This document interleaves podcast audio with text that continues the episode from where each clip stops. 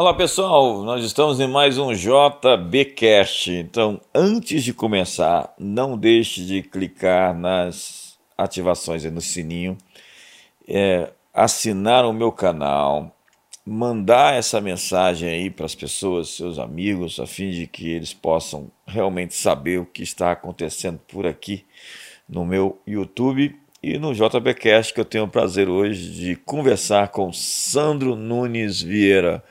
Olá, Sandro.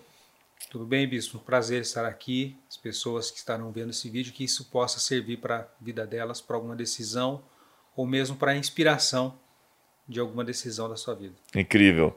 Sandro Vieira é juiz federal da quarta região e atualmente está cedido para o Tribunal Superior Eleitoral desde 2019. Exatamente. Eu entrei na magistratura em 2008 Antes disso, eh, exerci alguns cargos no Poder Judiciário como servidor da Justiça Federal. E em 2019, a convite do ministro Luiz Roberto Barroso, eu iniciei um trabalho no TSE. Fala um pouquinho da sua história, Sandro. Eu sou catarinense, do meio oeste, de uma cidade chamada Fraiburgo, muito fria, por sinal. Fiz carreira no judiciário em algumas cidades do Paraná. Concluí o curso de Direito numa cidade chamada Videira, no interior de Santa Catarina fiz escola da magistratura em São Miguel do Oeste e estou aí já com 19 mudanças nas costas ao longo da carreira no judiciário. Ou seja, você não chegou de paraquedas, não é? Não, são 27 anos de trabalho completados agora em 2022, desde 95 acordo cedo e durmo muito tarde como uma rotina de vida. Incrível. Você é cristão, você é um homem de fé, Fala um pouquinho. É, a minha família é, foi para a igreja evangélica porque eu tive um problema de saúde quando eu tinha um ano de idade. Eu sofria de epilepsia e tinha várias convulsões, e por essas convulsões minha mãe procurou a igreja e fui curado por uma oração de um pastor, e essa atuação sobrenatural de Deus levou toda a minha família a então mudar de religião, como assim dizemos, e aderir à fé evangélica, a esse evangelho poderoso de Jesus Cristo. Que incrível isso, gente. Um milagre vale mil palavras, né? vale mil sermões. Um só milagre tem o poder de mudar todo o curso de uma vida e de uma família. Paulo diz que quando foi pregar o Evangelho, não pregou mediante palavras persuasivas de sabedoria humana, mas pela demonstração do Espírito e do poder de Deus. Porque, segundo ele, o Evangelho não consiste em palavras, mas em poder. E ele diz em Romanos também que foi mediante sinais e prodígios que ele pregou a mensagem. Quando eu vejo esse pessoal por aí, Sandro, dizendo voltemos ao Evangelho, eles querem dizer voltemos ao século XVI, à reforma protestante.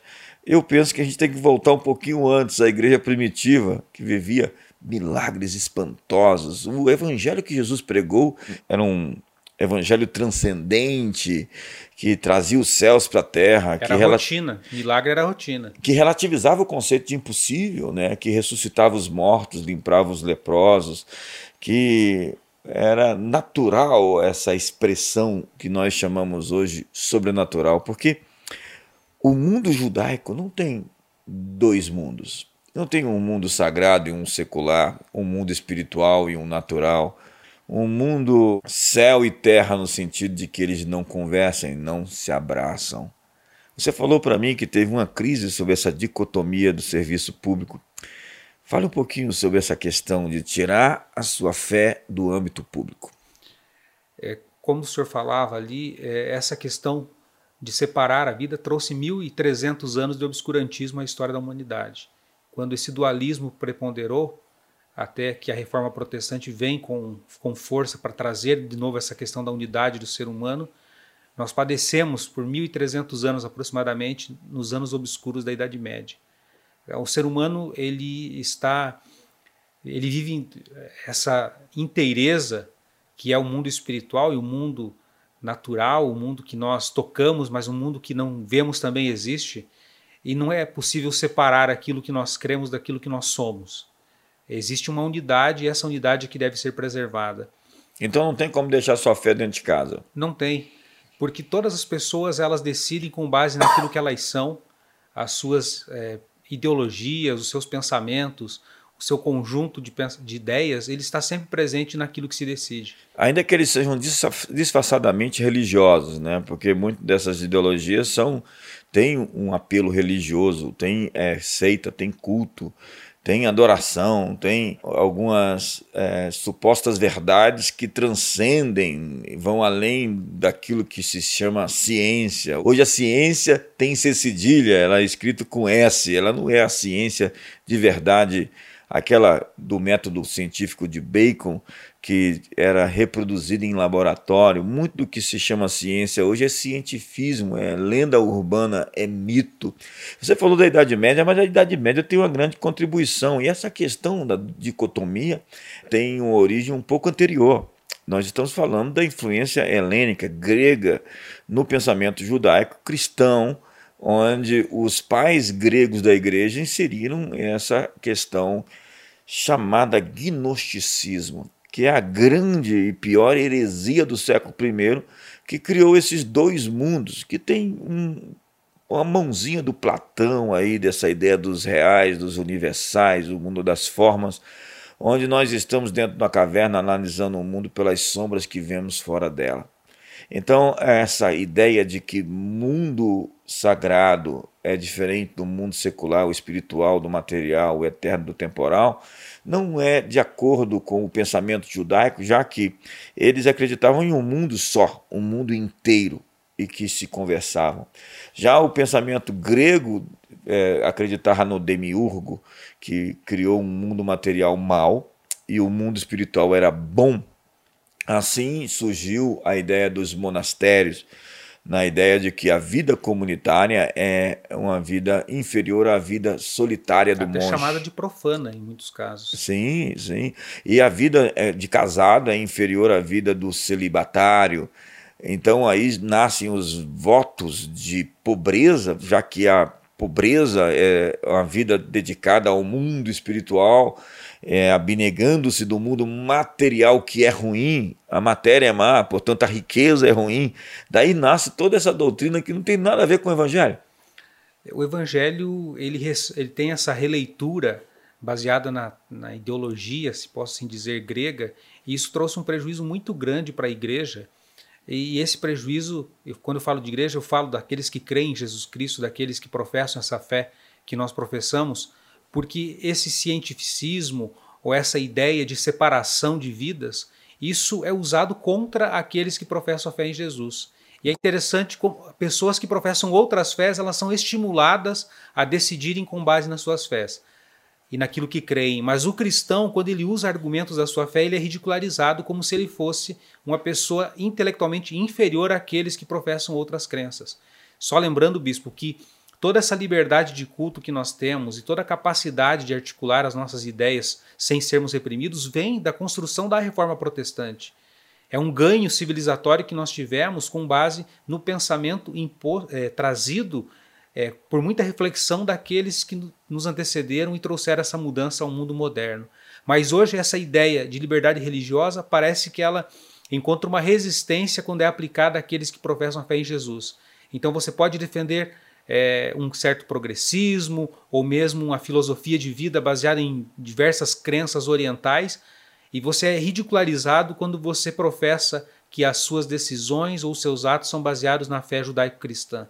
Então há um, aí um decréscimo civilizatório, porque a maioria das pessoas não pode expressar a sua crença e tem que defender o direito das outras de assim se manifestarem. Que incrível sua, sua, sua reflexão. Como isso te afetou pessoalmente no ambiente público? É, eu vivi e vivo um momento de intensa reflexão, principalmente porque a minha posição como juiz é uma posição sui generis. Sui generis por quê? É, eu tenho uma fé, eu tenho crenças, eu tenho valores, princípios muito fortes e ao mesmo tempo eu tenho uma Constituição Federal que me serve como norte para é, tomar as decisões jurídicas e inspira todo o ordenamento jurídico brasileiro, as leis, decretos que nós temos no país. É, nós temos uma Constituição que ninguém pode ignorar que ela é feita com bases na ética judaico-cristã, a evolução da sociedade brasileira, que culminou na Constituição de 88, trouxe-nos uma Constituição que abriga valores que estão de acordo com a nossa fé. Calma aí, calma aí, deixa as pessoas entenderem aqui. É, então você está querendo me dizer que seguir a Constituição como juiz não viola sua consciência cristã de modo algum? A Constituição que nós temos hoje não viola a minha consciência cristã. Que incrível isso, gente. Porque essa Constituição ela é inspirada em valores que são também valores cristãos. O direito à vida, o direito à liberdade, o direito à manifestação, ela consagra o direito ao livre-arbítrio, porque ela diz que cada um é obrigado, é, que todo, você pode fazer tudo o que quiser, só não pode fazer aquilo que é vedado por lei. Então a Constituição nos dá um arcabouço de direitos que nos permite sermos quem nós queremos ser. Mas hoje o que está complicando essa questão relacionada à Constituição é o ativismo judicial, que também é uma crença, faz parte de um sistema de crenças oriundo de outros valores que a pessoa adquiriu a partir da, da sua experiência pessoal, dos seus estudos, porque o que eu ouvi um especialista me dizer é que intencionalmente estão tentando reformular a Constituição a partir do ativismo judicial. O ativismo judicial ele se manifesta principalmente na teoria da interpretação da Constituição. Ou seja, se pega um texto e não se prende aos significados das palavras, e as palavras têm significados semânticos e significados históricos mas por meio do ativismo se atribui significados completamente descontextualizados. E a partir desses significados constroem-se teorias que podem albergar até mesmo um direito contra a vida em uma Constituição que protege o direito à vida. Que incrível. Então, já que estamos falando do direito à vida, vamos falar do direito dos inocentes nascerem. Lá nos Estados Unidos, nós temos agora, desde 1973, aquela decisão é, muito conhecida chamada Roe versus Wade, que proibiu os estados americanos a criminalizarem o aborto.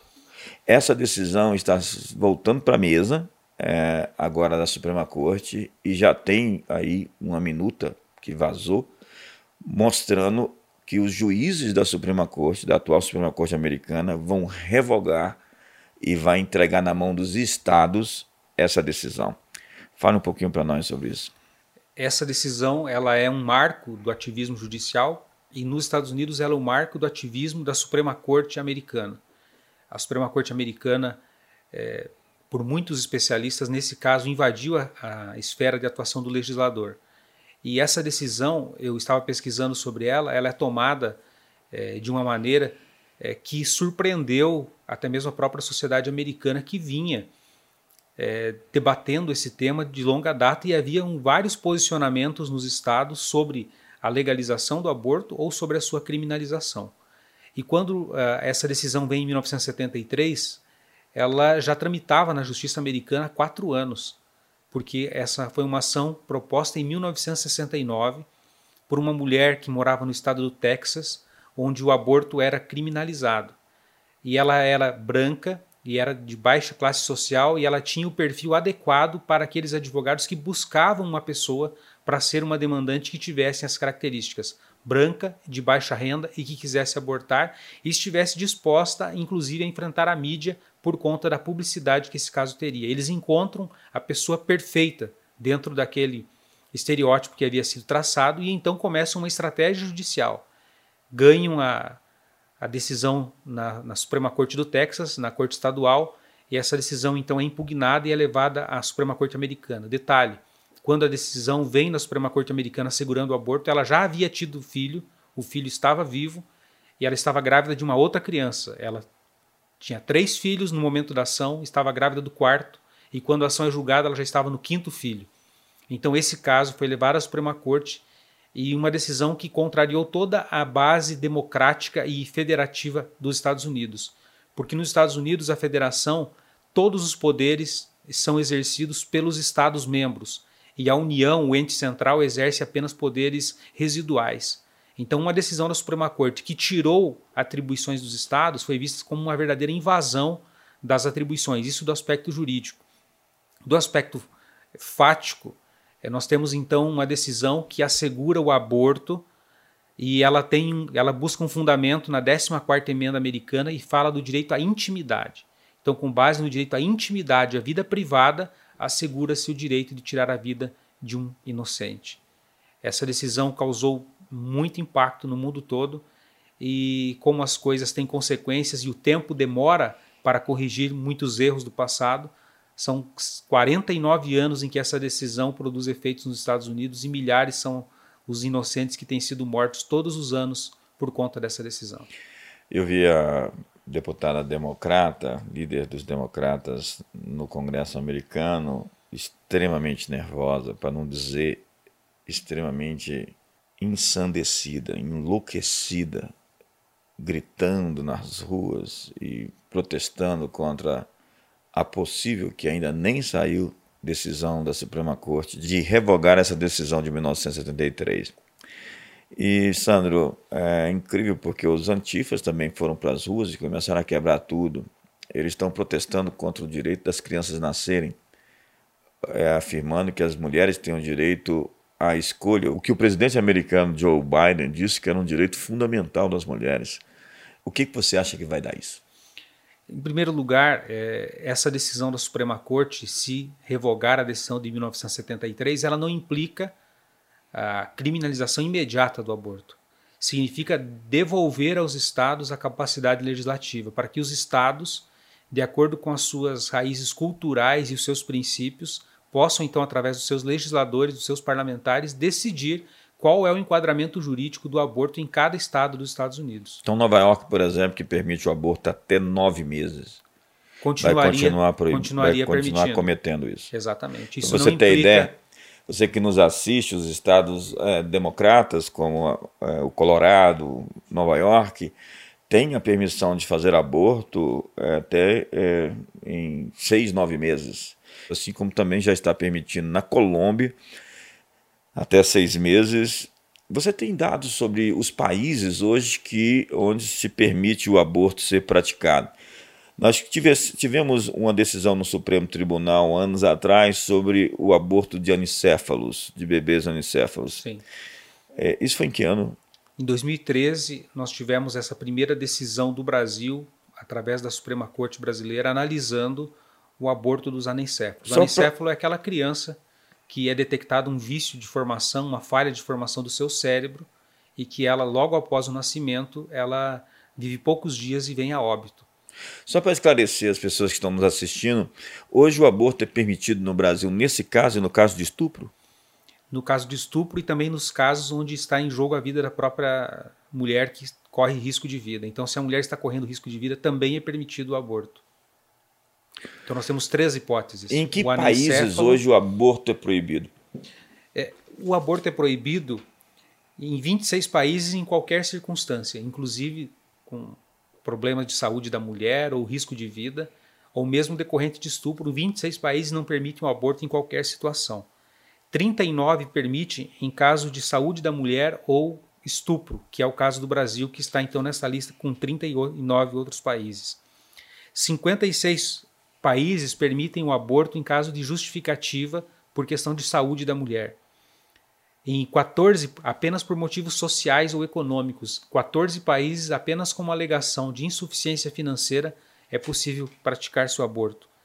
E ainda em 67 países é possível em qualquer circunstância por mera solicitação da mulher.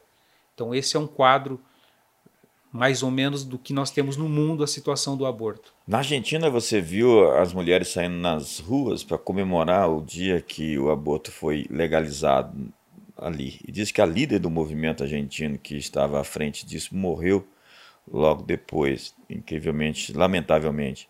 Mas o que fica agora é depois do Pacto de Genebra, onde me parece que agora são 39 nações assinaram um documento pela vida contra o aborto, onde os Estados Unidos retiraram a assinatura. Né? Logo depois da administração Trump perder as eleições, a nova administração retirou a assinatura do Pacto pela Vida das Crianças e o Brasil, com o Ministério dos Direitos Humanos, com a ministra Damares, assumiu a frente da luta em prol do nascimento das crianças.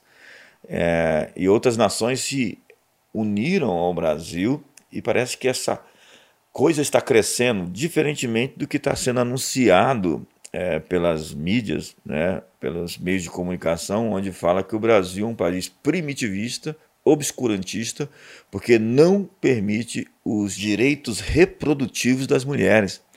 Então, é, desde quando um corpo, estando em outro corpo, faz daquela pessoa dona deste outro corpo? Se meu corpo é as minhas regras, imagina que exista um outro corpo com as suas próprias regras. Mas alguém diz que todos que são a favor do aborto já nasceram. O direito ao aborto, que é defendido nos Estados Unidos como direito fundamental, que é uma classe é a classe mais forte de direitos que existe é o direito fundamental. Ele está equiparado ao direito à vida. Agora, o que me chama a atenção é equiparar-se o direito à vida ao direito de tirar a vida. É, há uma contradição nos próprios termos. As pessoas não, não param a pensar que é, como uma Constituição, como a Constituição americana, ou mesmo a Constituição brasileira, pode albergar o direito à vida e abrir uma exceção contra o direito à vida sem que haja uma justificativa aprovada pela sociedade. E aqui, bispo, eu chamo a atenção o seguinte, nessa questão da judicialização. O antigo juiz da Suprema Corte eh, Americana, Anthony Scalia, ele dizia o seguinte: Não me perguntem como juiz se eu sou a favor ou contra, porque eu sigo a Constituição e antes disso pergunte aos legisladores se eles são a favor ou contra. Porque dentro dessa construção que é o Estado de Direito, ao juiz ele deve ele tem o dever de cumprir a Constituição.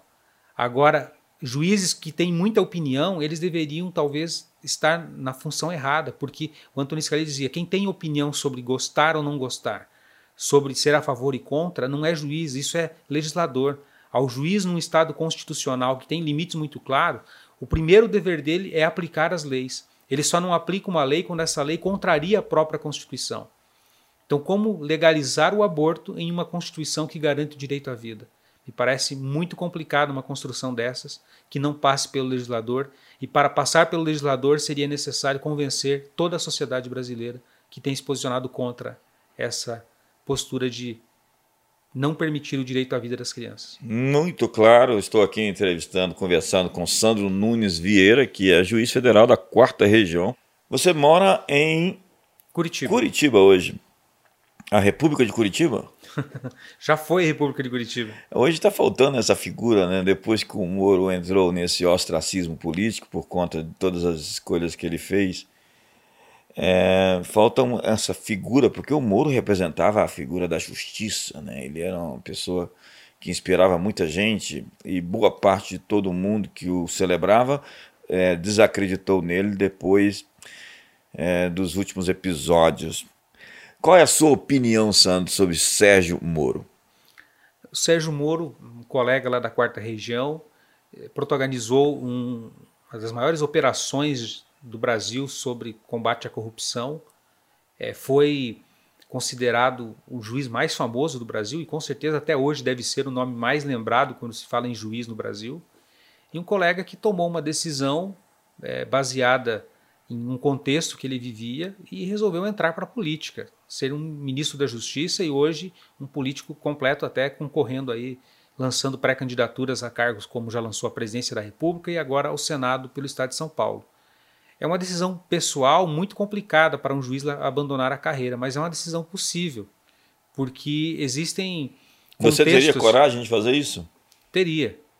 Teria coragem, porque existem contextos que eu posso entender que eu posso ajudar o Brasil de uma outra forma, mas isso depende, é claro, também de oração, de consenso familiar e de orientação pastoral. Eu perguntei outro dia desses para um sujeito que eu estava sabatinando para o Ministério Pastoral quem manda em casa? Ele me respondeu: Calma aí que eu vou perguntar para minha esposa. É, eu teria obviamente... que fazer a mesma pergunta, Gente, eu estou conversando aqui com Sandro Nunes Vieira, ele é juiz federal. Uma grande satisfação receber você. Falamos aqui sobre aborto, falamos aqui sobre urnas eletrônicas e falamos um pouquinho aqui sobre essa história do dualismo, da dicotomia sagrado secular. Eu estou exercendo a profissão de juiz, então devo estar sendo é, distante daquela chamada mais sagrada, mais espiritual, mais elevada de um pastor, de um bispo, de um apóstolo. Não como juiz, você está exercendo o seu sacerdócio e você está cumprindo a sua missão na sua vida. Esta é a sua chamada para realizar na vida, a não ser que Deus te chame para uma outra esfera, porque tem muita gente que fez essa transição. Você veja, o Donald Trump, ele era um, alguém do show business, do show business, e também era alguém do mundo dos negócios. E ele foi para o ter território, para o terreno, para a geografia da política. E se deu muito bem, né? até que foi então derrotado sob uma eleição muito, muito contestada é, nos Estados Unidos. Você acha que aconteceu alguma coisa nos Estados Unidos a respeito de fraude? Eu fui observador internacional das eleições de 2020 na Califórnia. Estive no, no condado de Los Angeles. É uma eleição diferente da eleição brasileira. É, foi uma eleição muito conturbada, inclusive em alguns estados que eram geridos por é, pessoas do Partido Republicano. É, eu vou, vou, falar como um juiz, como um juiz, o judiciário se manifestou nos Estados Unidos e entendeu que não houve fraude. É, essa é a palavra do judiciário americano. Agora, essa pecha de fraude é, domina o cenário de muitos republicanos nos Estados Unidos e com certeza em 2024 uma, uma, grande emoção deve estar presente na eleição americana novamente. É, tem um documentário do Dinesh de Souza que tinha feito alguns outros documentários que inclusive influenciaram bem a eleição do Trump, que é o 2000 Mules, que vai mostrar aí evidências acerca de como muitos daqueles ballots, daqueles aquelas cédulas estavam entrando, entrando, chegando, chegando todo momento sem um certo controle mais sistemático. E a gente não vai saber disso provavelmente nessa vida. Nós não vamos descobrir se houve fraude ou não. Bispo, uma impressão. Eu vi um sistema eleitoral é, muito frágil do ponto de vista das fraudes. Por exemplo, na Califórnia, onde acompanhei as eleições, as cédulas eram depositadas em containers que ficavam nas ruas. Na apuração dos votos, o envelope que vinha com a assinatura do eleitor era conferido manualmente por pessoas. E eles pegavam a, a cédula e comparavam com a assinatura do cadastro eleitoral. Se o, apurador, o escrutinador, entendesse que aquela assinatura era diferente, o voto era simplesmente descartado. O eleitor nunca saberia que o voto dele não foi computado. E diante de umas máquinas lá no estádio dos Dodgers, eu perguntei a uma mesária se a pessoa poderia votar mais de uma vez. Ela falou: não, não pode porque é crime federal. Eu falei: não estou perguntando se é crime federal, estou perguntando se a pessoa poderia votar. Ela falou: mas ela sairia presa. Eu falei: mas ela pode votar? Ela respondeu: pode, pode votar quantas vezes quiser, porque a máquina não travava o eleitor para votar apenas uma vez. A urna brasileira libera apenas um eleitor por vez digitando-se o número do título eleitoral desse eleitor.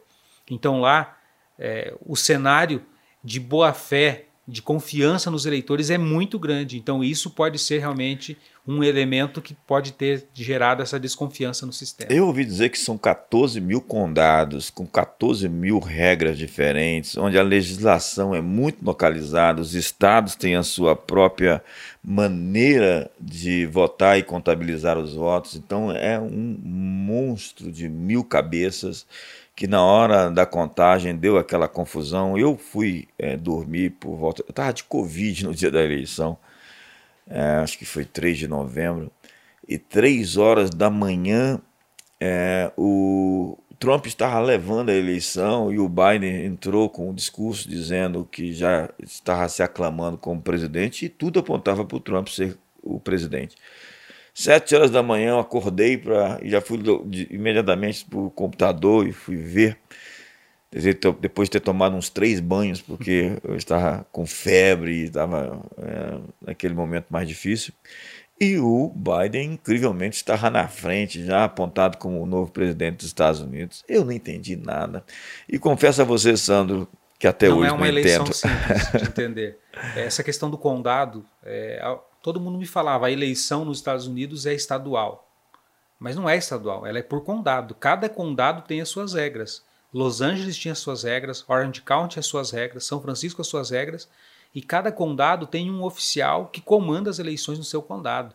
Então, eh, se no Brasil nós temos uma lei eleitoral que se aplica aos 27 estados ou 26 estados do Distrito Federal, lá nós teríamos milhares de leis de acordo com o número de condados que existem. É impossível de funcionar isso aqui. Para você que não está acostumado com essa cultura americana acerca da confiança, né?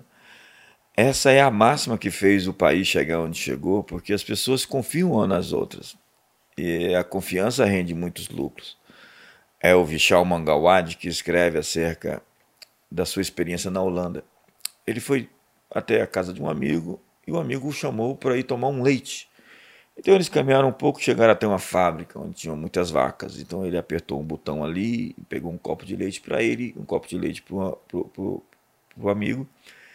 E ele mesmo pegou o, o, dinheiro e pagou ali, fez o troco em uma caixinha que estava ali sem ninguém para conferir se ele estava fraudando ou não o caixa da, da indústria, da empresa de leite. E saíram. E ele perguntou: como é possível você mesmo é, pagar e fazer o seu troco e deixar o dinheiro na caixa?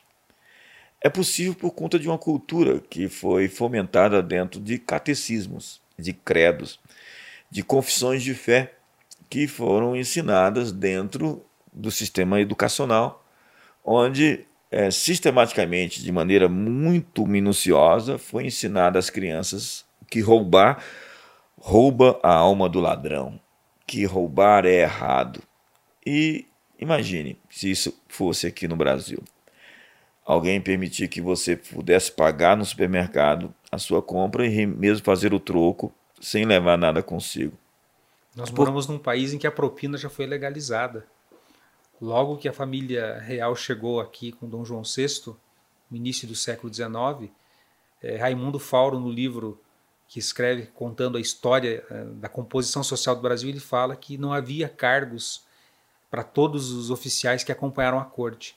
Então eles faziam serviços simples e cobravam uma propina legalizada de até 20%.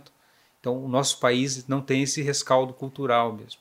É, e, incrivelmente, por isso nós somos muito espertos e muito malandros, então nós temos que pagar um caixa para contar aquele dinheiro e fazer o troco. E o caixa, se não for confiável, nós temos que colocar um fiscal sobre ele, a fim de poder é, analisar se aquele fiscal tá, se aquele caixa está fazendo o serviço direito. O fiscal pode se comprometer com o caixa, então nós temos que ter um supervisor. E se o empresário está achando que está sendo fraudado, ele pode incorrer na ilicitude de colocar água no leite. Então nós vamos ter um leite com água nós vamos ter um valor acima do que pagamos por um leite, porque o valor do salário do fiscal e do supervisor do fiscal, do caixa, vão se somar ao valor originalmente do leite e por isso vamos ter um preço maior, porque nós somos muito E ainda espertos. pode colocar um sistema de vídeo para vigiar todos esses funcionários. E nós somos muito malandros, e nós nos damos bem sempre, e por isso estamos sendo, sendo roubados, como diz o autor de Eclesiastes Salomão, a vida do ímpio é enganar e ser enganado. É como correr atrás do vento. Sandro, muito obrigado pela boa conversa que nós tivemos aqui. Um grande prazer recebê-lo. Uma grande honra, bispo. Desejo muito sucesso e que Deus continue lhe abençoando. Não deixe de compartilhar esse podcast e enviar para o maior número de pessoas. Assine o meu canal, clique aí no sininho, curta e até o próximo.